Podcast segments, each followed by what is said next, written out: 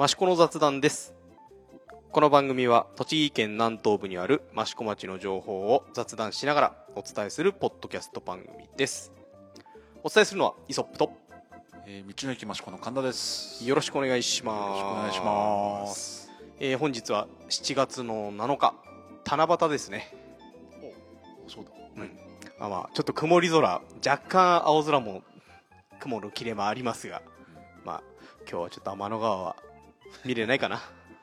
まあまあ、ね、でもこの辺は降ってないだけでも。そうそうそう。まあ、い今、ちょっと全国的に雨模様で、うん。特に九州の方ではかなりの甚大な被害が出ている、まあ、熊本などでは、えー出ていらっしゃるということですので、えー皆さん、えーお気をつけいただければと思いますまた被害に遭われた方にはお見舞いを申し上げます、えーねあの夜中にいろいろ警報が出たりとか、うん。えー増水するよっていう情報が出るとなかなか動けないですよね。まあ、まあ寝てますわね。うんうん、まあなので、まあ、情報いかに情報をたくさん集めて前もって動けるかっていうのがちょっと勝負になってくるのかな。で益子も、えーまあ、去年も大雨ありましたし、えーっと何何年前だ？もう35年ぐらい前には、ねあのー街中水浸しになるような水害もありましたので、はい。えーまあ、どこにでも起こりうること、うん。うん。でさらにまた雨は続くということですので、皆さん、えー警戒していただければと思います、ね。はい、特に神田さんのところでは雨で困ってることとかないですか、まあ、うちは高台なんで、まあうちもうちもそうなんですけど。まあまあ、特に雨は、うん風の方が怖いですけど。あ確かに、うん、そうですねうちも吹きっさらしなので風は怖いですけどもまああー何が起こるかわからないということですのでうんうん、あの十分気をつけていただければと思います。はい。で、えー、と前回のちょっとおさらいなんですが、えー、とあれかな、えー、と地域おこし協力隊員は見つかったんでしょうかね。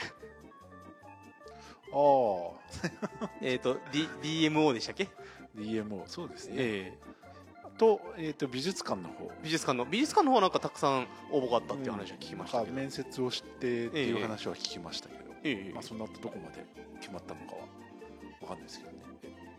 D、DMO の方は方はどうなんですかね。絶賛募集中なところなのかなまだ。どうなんですかね。ええちょっとね、あのーまたこ今週今月もナバナさんに来てもらおうと思ったんですけどやはりお忙しいということですので、まあ、また出て来月は出ていただけるみたいなのでええ その時にちょっと聞いてみようかなと思いますので、はい。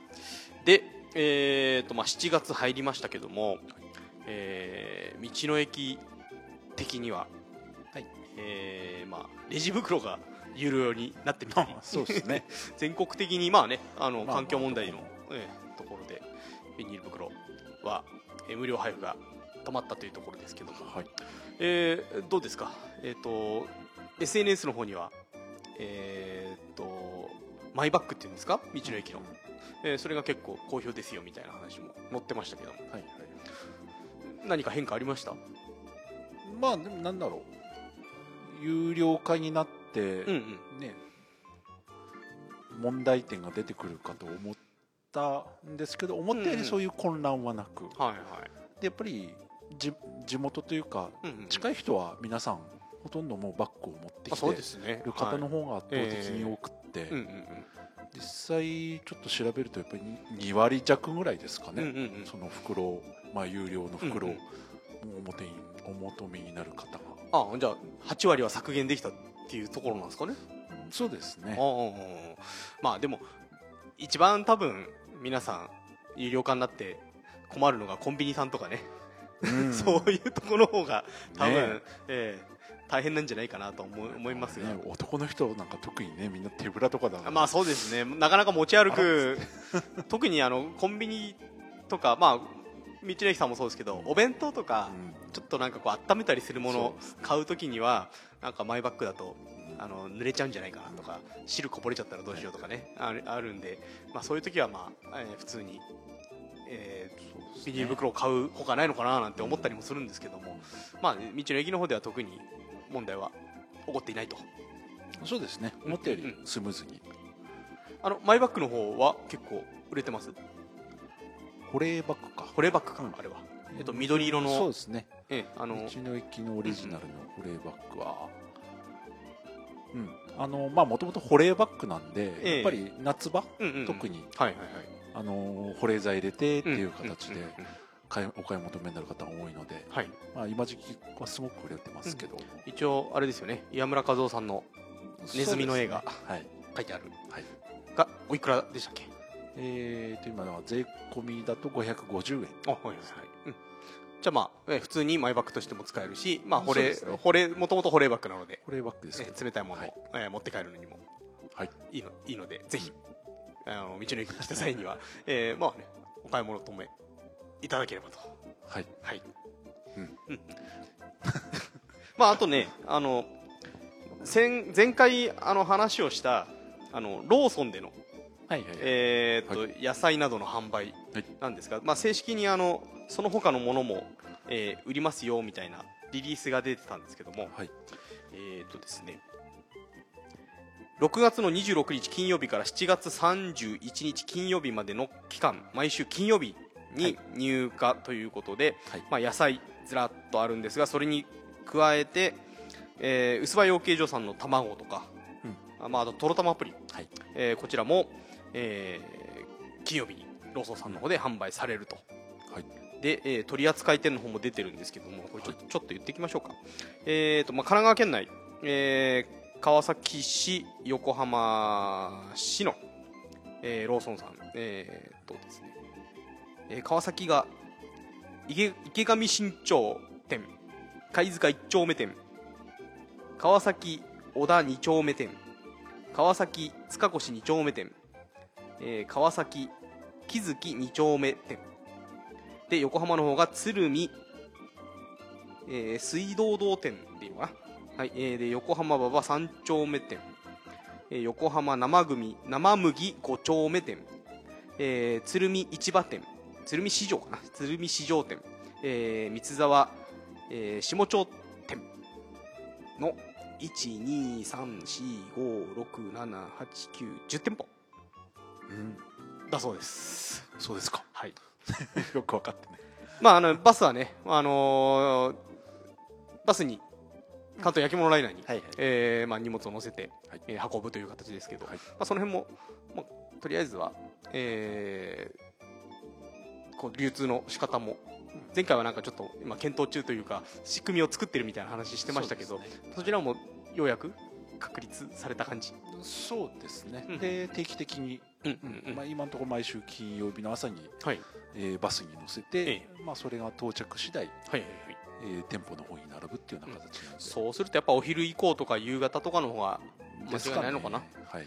えーまあね、特に、えー道の駅さんとしてはとろたまプリンが、はい。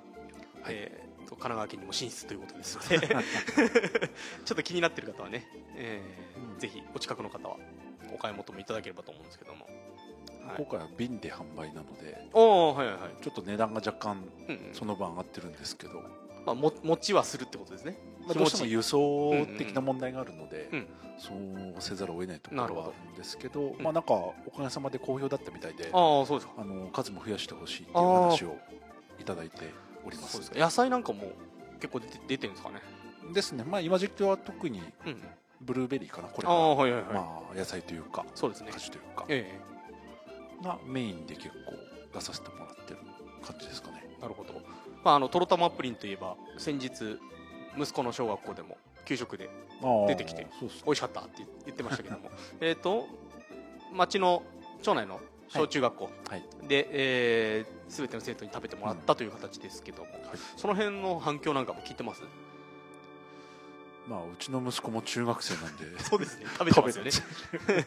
結構そのうんうんまあとろたま結構甘いんで。まああのね小学生の息子にとっては カラメルがちょっと苦いと。そう逆にカラメルで苦味をつけてるんで 結構その辺がお子さんによって分かれるところ甘すぎるっていうのと、うんちょっとそのカラメルが苦いっていうのと、はいはい、うん。なんかいろいろ意見があるみたいですけどまあ全体的にはうんうん。おかげさまであ好評でよかった喜んでくださったみたいです、まあ、あのそんなとろたまプリンが神奈川県内行きますので、はい。ぜひお近くの方は、食べてみてはいかがでしょうか？はい、はい。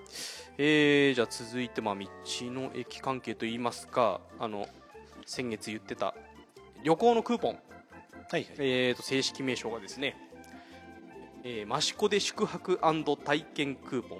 Welcome to 益子里山でゆったりのんびり。という、ね、長い長い、ま、長い名前。しかも益子での「で」は DE よくある表記、はい。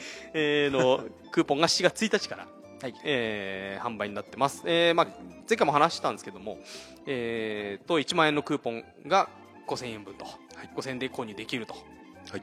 はい、おお一人様2セット先着800セット。はい。ということで販売を始まりましたけどもはい。こちら売れ行きの方はいかがでしょうか？うーんと今日で1週間はい。そうかなですね。になるんですけど、うんうんうん大体半分弱ぐらいですかね。おーおーまあ、400セット弱ぐらい、はいはいはい。えー一応販売は。ええ。になりました。どうですか想定していた？当初の想定よりは。なんか多いとも少ないとも。まあまあねよくわからない。そうそうまあこればっかり読めないですよね。読めない。読めないですよね。でどうしても宿泊とか体験ってかなり今回はで県内あのー限定ですからね。県民の方ええ。限定っていう形なので、ええこれ売れるのかどうなんだろうっていうのがすごくやってみないと分かんないところがあったんで。まあまあでも、うんうん。おかげさまで、はい。えあの1週間で半分ぐらいは出たのおでお実際はまあ11月いっぱいまでうん。販売、まあ販売使用期間はい。になりますんで、はい。まあこれまああれですか？もう使われた方とかいらっしゃるんですか？いらっしゃいます、おね、じゃあもう泊まりに来ていただいたということで。方もいらっしゃいます。ねあのーあれですよね。栃木県でも、はいあのー宿泊のクーポンとか、そうですね。えー出してましてそれはもう速攻でなくなっちゃって追加が確か明日じゃらんで、ええそうまた追加うん、追加出るんでちょっと前回買い逃しちゃったんで、えー、とちょっと行く場所考えて、えー僕も買おうかなと思ってるんですけども、まあ、そういうのと組み合わせることは可能なのかな？一応別。別別口でということですねわ、かりました。でまだ半分400残ってるということですので。そうですね。えあのーこちらは道の駅でしか買えないんでしたっけ？えー、と販売は道の駅だけになります。はい。はい、で、えー、と約40施設の店舗体験宿泊ができますので、はい。えーお得にはい。泊まりに遊びに来ていただければ、まあ、あの詳細は前回のポッドキャストの方ではい。お話ししておりますので、はい。えーそちらを聞いていただければと思いますので、えーまだありますのでぜひお買い求めください。とはい。はい、はい。でですね。そう。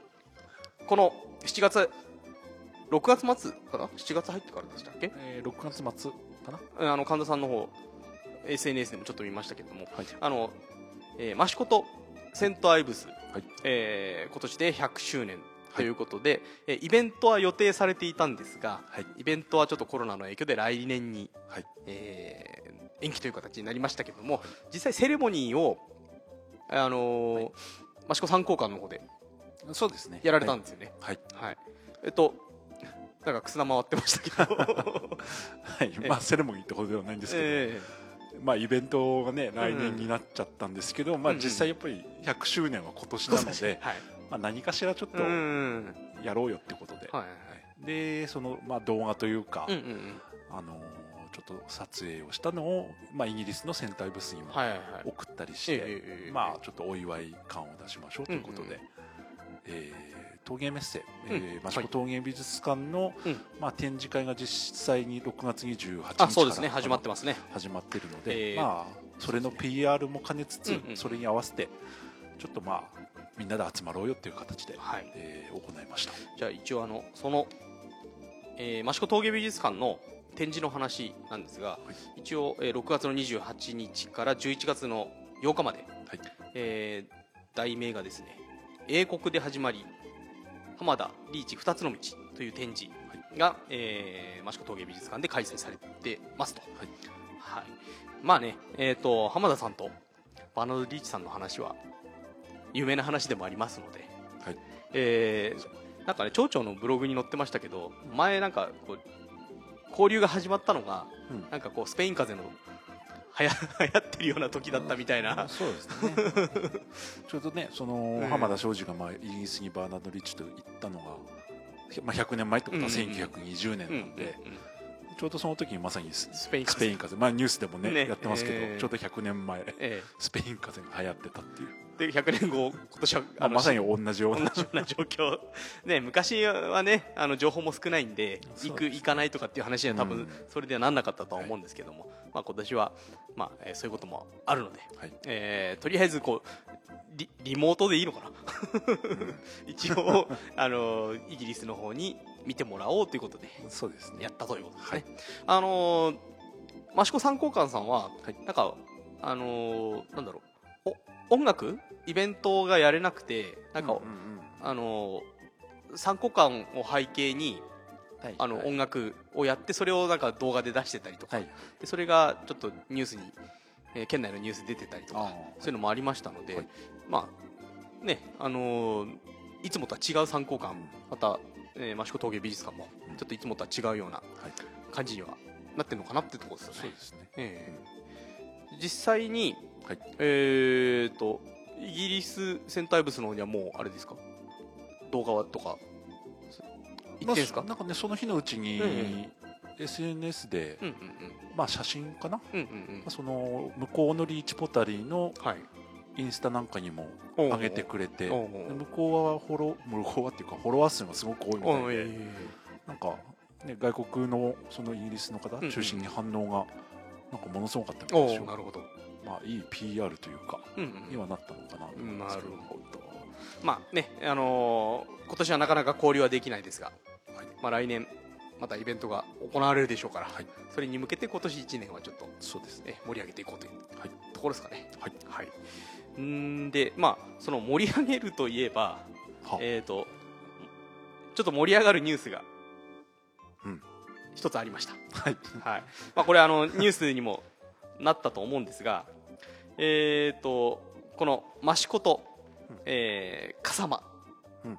えーまあ、益子の隣はい。の、えー養魚地ですけども、まあ、そこの2つがですね、えー、と日本遺産に最初であうん？最初で最後じゃないや。今年で最後。はい。うん。の日本遺産に認定されたと、はい。えーそういうニュースが入ってまいりました、はい。ねえーどうすかこれ。僕もよくあんまり日本遺産詳しくないんで、う んまあ正直なかなかそんなにねうん詳しい方はあれですけど、うんうんまあ益子は今回4回目かな。そうそうそう。の申請でね、ええ。初めて、えまあ、今までは単独で益子町とえしてやってたんですけど、まあ、はい。なかなか認定されなかったので、まあ、お隣のその笠間さんと一緒になって、まあ、笠間市子という形ではい。今回4回目初めて申請をして、まあ、見事取ったと。もともとね東京オリンピックに向けてのインバウンドみたいなところもあったのではいはいはい東京オリンピックの、まあ、この2020年にうん。全国でまあ100件うん。認定しましょうとはいいうはいはいような取り組みだったので、うんまあ、今年が一応一区切りはい。認定が、じゃあ今回ので100件集まったっていうところですかね。104件とかでしたっけ、はい。まあ、およそ100件ということで、え実際104件かな、まはいあ、その中に最後に一応選ばれたということで、はい。まあ、栃木県だと3件目でしたっけ？4 4件目かな、うん、それまで3四件あって今回4件目ということで。すそうです。一応えっ、とその登録内容がですね一応笠間市子兄弟産地がつぐ紡ぐ焼き物語ということで、まああの笠間とね益子の関係性っていうのはまあざっくり言うと益子の人が笠間に行って、えー修行して帰ってきて益子で始めた。うん、そうですよね。っていうのが ざっくりとした。まあその辺ははい。実はあの焼き物のポッドキャストの最初の方でやってますので、はい。あの聞きたい方は聞いていただいて。まあ実際ね笠間さんというかねまあ笠間志子っていうのはここ数年いろんな連携を見せていたわけですけども、はい。うん、まあ具体的に、まえー日本遺産に登録されることによって今後何が変わってきそうですか？まあ一つはもちろん観光として PR できる部分があるのと、うん。まあやっぱりうん震災、まあ、2011年の大震災以降は比較的うん。交流が増えましたけど、やっぱり県が違うとなかなか行政レベルでじゃあえー。付き合いがあるかっていうとないかったりもしたので、これを機に官民問わず、うん。またいろんなつながりがあって、まあ、焼き物ライナーもね今そうですね、えー、通ってますからね。通ってるんで、ええまあ、そういったのも絡めつつのはい。お互い行ったり来たりのうん。広域的な、まあ、ツーリズムというか、うんうんうんうん。まあ、そういったところにもつながるのかなとはい。思いますけどね。まあねあのその日本遺産登録記念認定記念ということで、えー、と7月の22日に、えー、益子町民会館ホールで、えー、笠間市子の日本遺産を知ろうというこれはなんでなんだ、えー、と講演会みたいなものがまあ、あこれはどちらかというと、せまあ、町民の方向けっていうわけではないんですけど、どちらかというとやっぱり日本遺産とは何ぞやってまあまだまだ一般の人はほとんど知らない、うんまあ、まずはそこの日本遺産って何っていうところはい。と実際じゃあうん。笠間市湖って何っていうところのまあちょっと勉勉強会ってじゃないですけど、うんうんうん。まあ、そんなような、えーちょっとシンポジウムっぽいものがはいあります。まあえー、と令和2年7月22日、まあ、水曜日、えー、と6時からですね。夕方6時から、えー行われます。一応次第が書いてあるんですけど、まあ、町長が挨拶をして副町長が日本遺産の説明をして風間志子のことを、えー障害学習家の方が、えーレクチャーしてくれると、え身身内しかいない。ー、笠間側からは何もないのかな、今回は本当あくまで益子まあ、の、町民うん勉強会っていう感じなのかな、うん。まあ、なんであんまりこう、えー、とチラシはあるんですけどネット上にまだ載ってきてないとか出てます、あるので、えーまあ、町民の方は気になる方は、えーちょっと行って話を聞いてくるのもいいのかな、まあ、これでね、まあ、やっぱり一番は観光の部分やっぱり日本遺産と言えるっていうところがあれなんですかね。そうですね。うん。まあね4度目の挑戦にして、えー合わせ技一本。とまあねでもあのないよりは全然いいでしょうから、まあもちろん。ええ。でだからね笠間の、えー市長も、はい。あのこういう声をいただいてラッキーだったみたいな話をあのニュースでうん。してましたので、ね、うん、結局ね今日本遺産もほとんど広域的に申請するそうですよね。とこばっかりで、そうなんですよね。単独の町でっていうのええ。はほとんどないみたいなんで、ちらっとどんなのが登録されたのかなと思って見てみたんですけど、ね、あの近場だと、えー牛久？茨城県の牛久と、えー山梨の甲州市で、まあ、日本のワインの歴史の話とかね、えーそういうやっぱ何かこう物語がうんないとなかなか難しいのかなっていうところ。でまあ、今回ようやくはい。日本遺産ということで、はい。はい。まあ、これはおめでとうでいいんですよね。えっ、と、まあ、有効にこういうものを観光の方につなげていければいいのかな、はいってとこですかね。はい。はい。はい、あ、そうだ、えっ、と、道の駅関係でちょっと言うの忘れちゃったんですけども。あの、はい。日本経済新聞日経さんの方に、ちょっと、はいはい。あの、話載ったっていうのを。まあ、ちょっときあの私購読してないので どんな記事だったかわかんないんですけども。ちょこっと乗ったっていうだけです。あそうですか。ななんなどんな話が載ったんですか？まあまあなんて言うんだろう。まあ平たく言えば地域商社っていう言い方を最近してるんですけど、ええまあ要は地域のものをうんうん素材を使って、うん。えーそれをしっかり発信していく、うんまあ、そういった取り組みが増えているっていうところなんですけど、うん。まあ、今回は、まあ、これはまあ新聞にも出てたからあれなんでしょうけど、はい。お隣の、うん。えー桜川市、はい。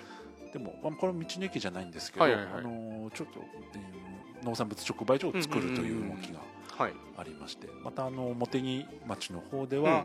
役場職員が副業ってわけじゃないんですけど、うんうんうん。NPO みたいな形でまあ地元のそういう木の木工製品を売るとか、うんはいはい。そういった取り組みが始まったので、はい。まあ、そういう要は地域産品をま作り出して売るっていう。第三セクター的な、そうですね、うん。それが官であったり民であったりっていうところなんですけど、まはい、あ、そういった取り組みの、まあ、ある意味最近益子はそれのちょっと先進ってわけじゃないけど、まあそそうまあ、ですね、ちょっと事例的な形で取り上げていただくことも増えたので、ええまあ、そんなところですかね。まあこれ日経さんに取り上げられるということは後々ガイアの夜明けとかまあ、まあ、ないですね。神田さんが呼ばれてみたりとか、まあ、それはえ遠い先の話で。まあ、このまま順調に成長していけば可能性はゼロではないのかなっていうところですけどねまああの、えー購読されてる方はねもう一ちょっと見ていただいて、はい。て、まあ、ウェブ版でも出てますので、はいえーちょっと見ていただければってとこですかね。はい、はい。はい。じゃあちょっとおさらいとここ1ヶ月何があったかっていうのは大体こんなところなんですけども、はい。なんかありましたっけ？今月は。今月というか、まあ、前回の前回の配信からこの1ヶ月間は。何かありました？なんですかね。特にない。なんかもう今イベントごとが特にないので。そうですね。まあでもあそうだ。えっ、とこのクーポンのはいはい。えー、と旅行クーポンの会議があるっていう話も前回してましたけど、はい。その後あのそうでしたっけ。冬冬季市の秋の冬季市のちょはいっと会議もあるよなんて言ってたんですけど、はいはいどうですか？そ秋の冬季市。うんと基本的にははい。現状で言うと、うん。開催、まあ、どうすれば開催できるか、逆に通常通りの開催っていうのはやっぱり無理今の状況では無理なので、はい。じゃあどうやって予防対策を万全にした上でうん開催できるかっていうのを今ちょっと話し合いをしてるところ、うんうんうんうんで実際やっぱりその例えば入場制限とか、はいろんな予防対策するにしても、うんまあ、当然そのうんうん人的な部分も必要だしお金も必要なので、うんやっぱり陶器市はどっちかというとまあなんだろう陶器販売っていう、はい。ある意味民間のイベントではあるんだけど、今回はやっぱり行政もしっかり関わってもらって、まあ、いつもね手伝ってもらってますけど、はいはい。今まで以上に関わってもらって、うんその感染予防対策っていうところをどうやってやっていくか、はい。で基本的にやっぱりじゃあ開催の方向で、うん。今話し合いを始めてるっていうところじゃあまあですかね。どういうやり方がベストなのかっていうのを探っている状態そうですね。逆にその対策がしっかりできなければやっぱり開催厳しいっていうところすべきではないっていう結論になる可能性もありますけど、今ねちょっと,、えー、と二次感染じゃないですけどまあそうですねまた、えー都内とかでも増えてきてますし、うん世の中の情勢っていうのもありますけど、うんうんじゃあ、まあ、また今後の会議でそうですね。どういうことができるかっていうことを話をして、うんでも実際やっぱり7月、ん。8月とか7月中ぐらいある程度もう方向決めないとそうですね準備もええ。間に合わないので、はいはいはい。7月中にまあ方向だけ決めて、うんあとはもう情勢次第で変わる可能性はありますけど、なるほどまあ、できるだけやるどうやったらやれるかっていうところで今、なんとか詰めているところです。はいわかりました。じゃあまあ、えー今後も会議とたくさんあると思いますので、分かり次第 お知らせいただければ。はい、はい。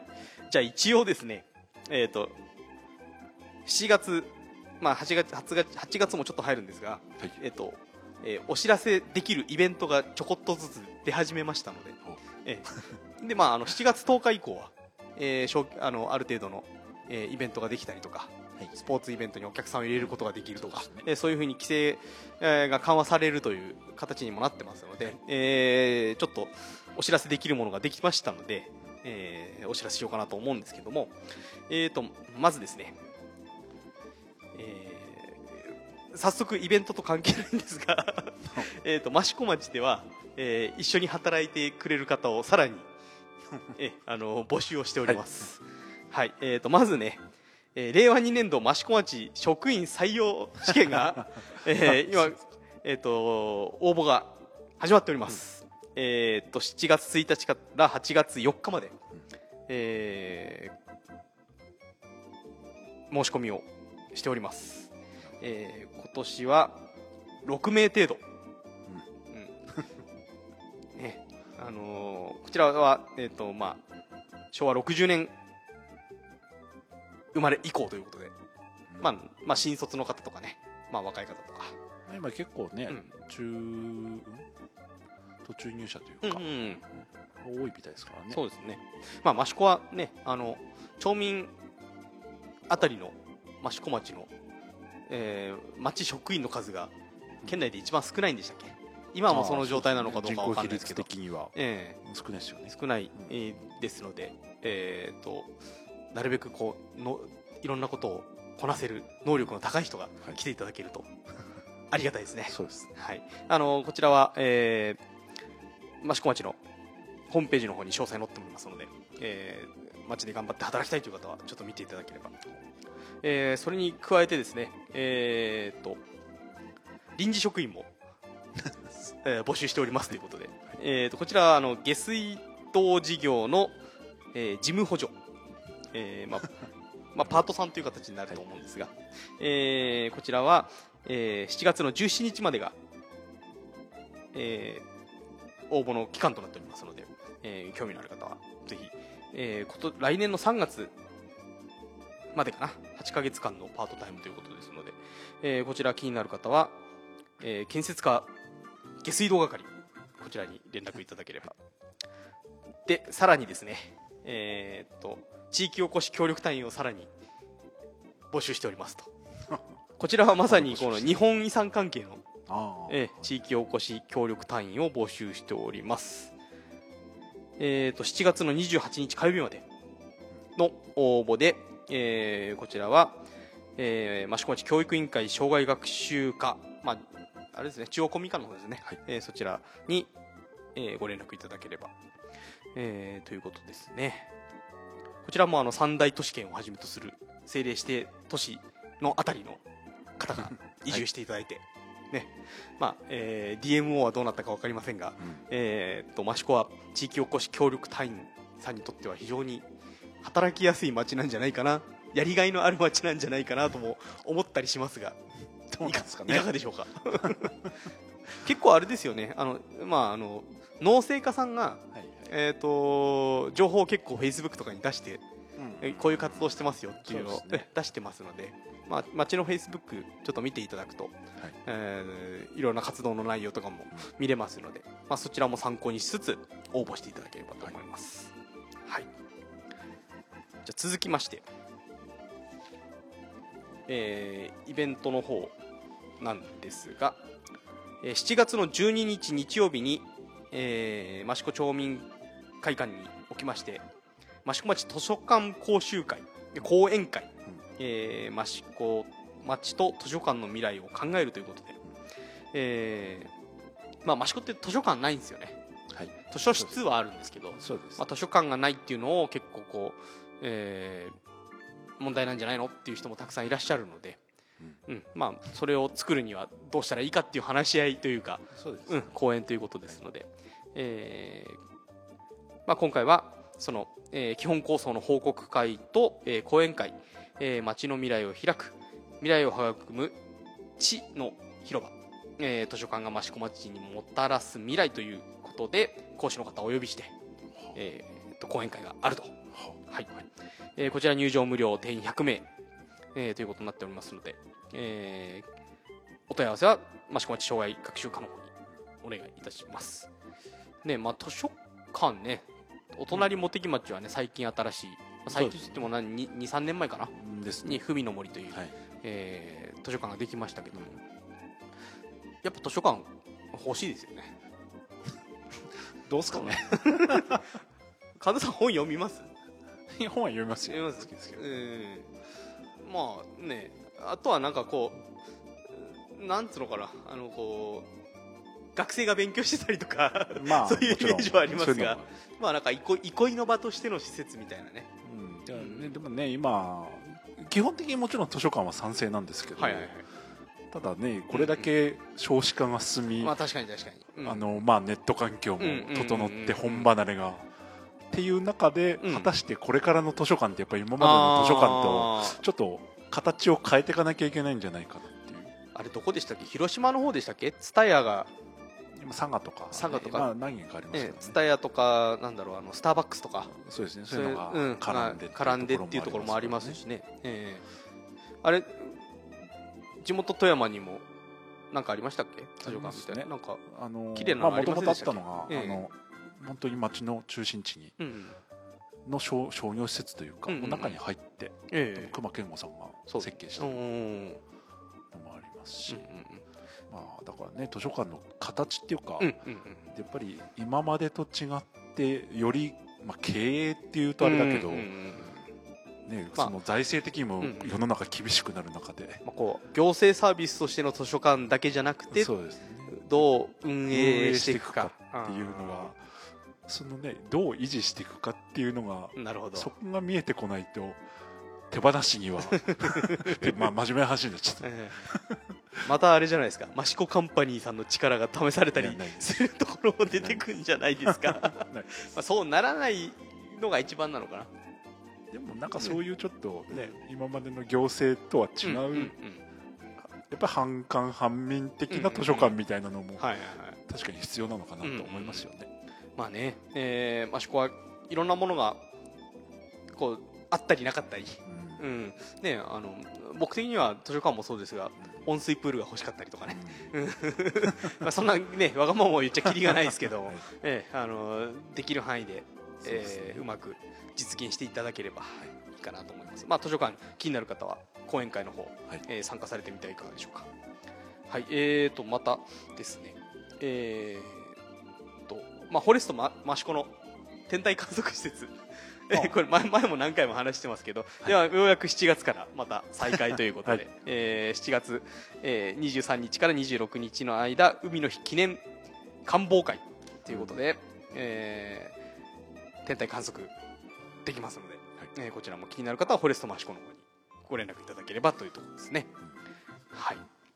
そして、えーこれ実際は8月になってしまうんですけども、ようやくこのラーニングバケーションうんはい。まあいろいろ計画されてはいたとは思うんですが、はい。えーようやく再開ということで、うん。えー一つ、えー情報が出てきました、い。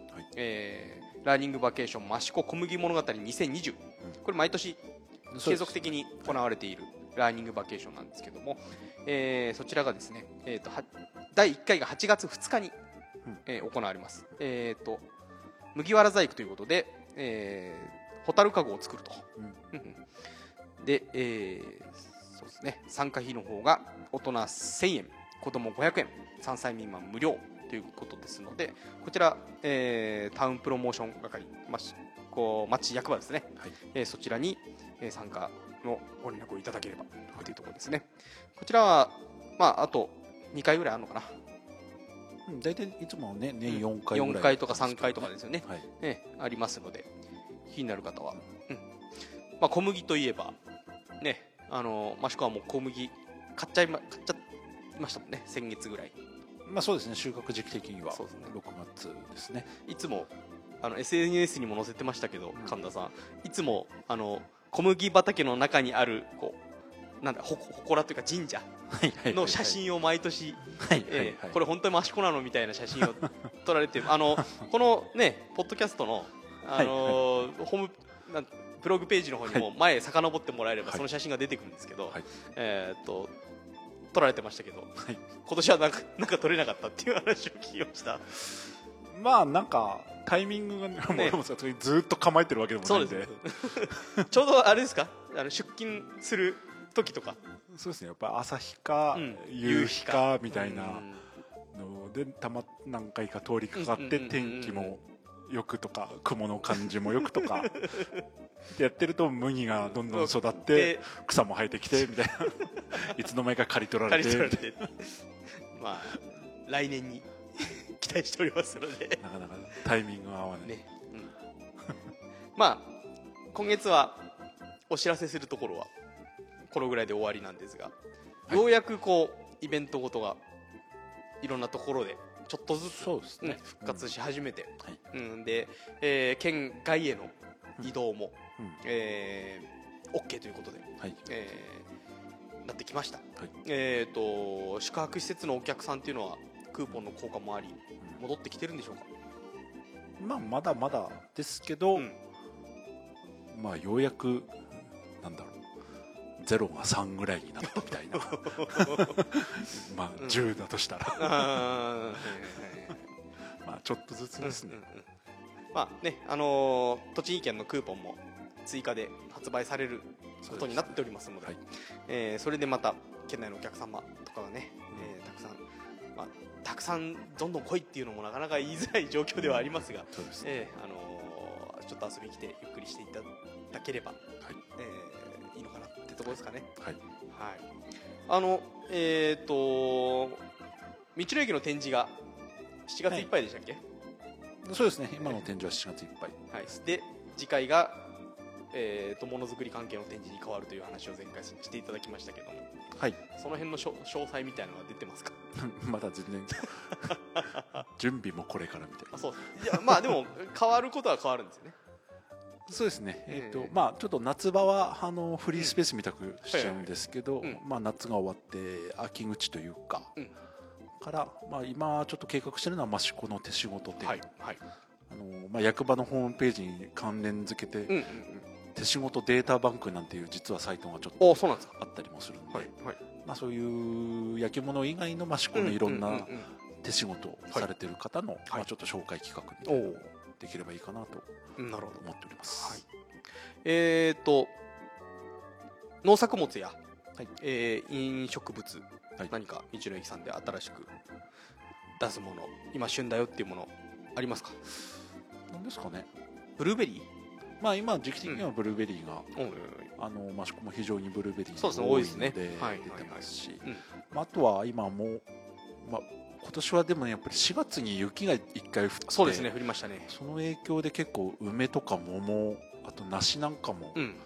ちょっと影響があるみたいおで、ー。出荷が思ったより少なくうん。て、これからなのかな？そうですね、うん。まあ、その辺はまたこれから。でそれが、ね、出てくれば今度はブドウとか。そうですねぶどう、まあリンゴもお盆明けぐらいにはなんだかんだ出てきちゃうんで、ええ。そんな形ですかね、まあね8月に入ると僕の大好きなシャインマスカットなんかも出てくる。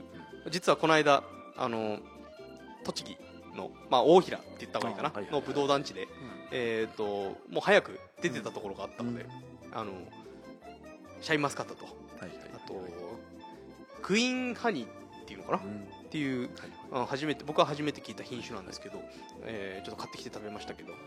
まあ僕的に言うと、えー地元の某ぶどう屋さんのシャインマスカットの方が美味しいっていう印象がありますので、えーまあ、その辺の出を楽しみつつはい。楽しみにしつつ、えーまあ、また8月に向けて、うん。えー待ってようかなっていうところですけどね、はい。どうですか？あのレストランとかカフェとかの方は。まあねこの話してるってことはまああんまりネネタがないっていうことなんですけども。なんか新商品とかないですか、まあ今道の駅としてはええ。新しい加工場もできたので、ああそうそうそう、うん。これから、あのはい。そこも活用した、えまあ、スイーツ、まあ、うんうんうん。要は地元のそういう果樹を使った、あとは卵とかを使っうんうんうん。たスイーツ関係いろいろうん。力を入れていければということで、まあ、いろいろ試作もしてるんであそうですか。まあ、そういったのがちょっとずつ今でき始まってるので、はい。あとは、まあ、自社製造のジュースか、うんうんジュース関係も少しずつ今はい。できてきてますし、まあ、あとはまだ本当これからなんですけど、うんうん。その新しい加工場で、まあ、いろんな一次加工商品とかもはい。作るんですけど、ええ一つはレトルトも作れるようになるのではい。はい結構今意外とレトルトカレーを作りたいっていう 町内のいいっすねまあ、飲食店とか。ね。はい。そういうのが結構多くて、ええ。来年あたりもうカフェの街じゃなくてカレーの街になるんじゃねえかっていうぐらい。そのその前に7月に入ったらビルマ汁じゃないですか？レトルトのビルマ汁の先かな？はいビルマジルね販売してるとこもあるんですけど、ええ。結局、まあ、これ専門的な話っていうかあれですけど、レトルトになっちゃうとどうしてもドロドロになっちゃ確かにうんだよね。確かにそうですねそうですね。スープ感はなくなっちゃうんですよねなかなかやっぱりそうするとレトルトってやっぱり意外と作れるものって決まってきちゃう。カレーとかシチューとか？まあ、多いのはカレーとかパスタソースみたいな。ハヤシライスとかいいんじゃないですか？そうです。うん。で意外となんかこんなにカレーってあるんだなっていうぐらい町内の飲食店の人とかがまあそうですね。そうですね。そうですね。まあカフェなんかはね、ええカレーって相性いいんでそうですね。多いですけど、はい。ええ。意外とレトルト作りたいっていううんうん声が多くって、はいはいはい。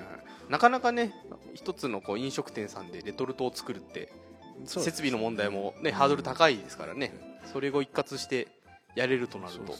え一気にカレーばっかり増えちゃうんじゃないかっていう、まあだでも確かにねこうレトルトものっていうのはうん。うんあんまりなかったのでまあ、カレーもねもちろん野菜いっぱい使うんで、うんうん。まあフル地元の野菜使ってもらって。フルーツも使えるでしょうしね。そうね。ええ。楽しみにしております。はい。カレーの街になっちゃう。またカレーカレーフェスみたいなのが。来年はカレーフェスなんじゃねえかっていう。本当そんな気がしてきちゃう。僕はあのカレーに合う音楽を取り揃えて、ええ。あの音響とかやらせてもらえればいいかなと思いますので、はい、じゃあまあ今月はこんなとこですかね。はい。はい。まああのー特に県内の方はね、えークーポンとかありますので、はい。えー何度も言いますがぜひ益子の方に遊びに来ていただいてゆっくり過ごしていただければと思います。はい、お願いします、じゃあ今回はこんなところで終わりにしようと思います、えー、益子の雑談でした。お伝えしたのはイソップとえー道の駅益子の神田でした。あありがとうございました。りがとうございました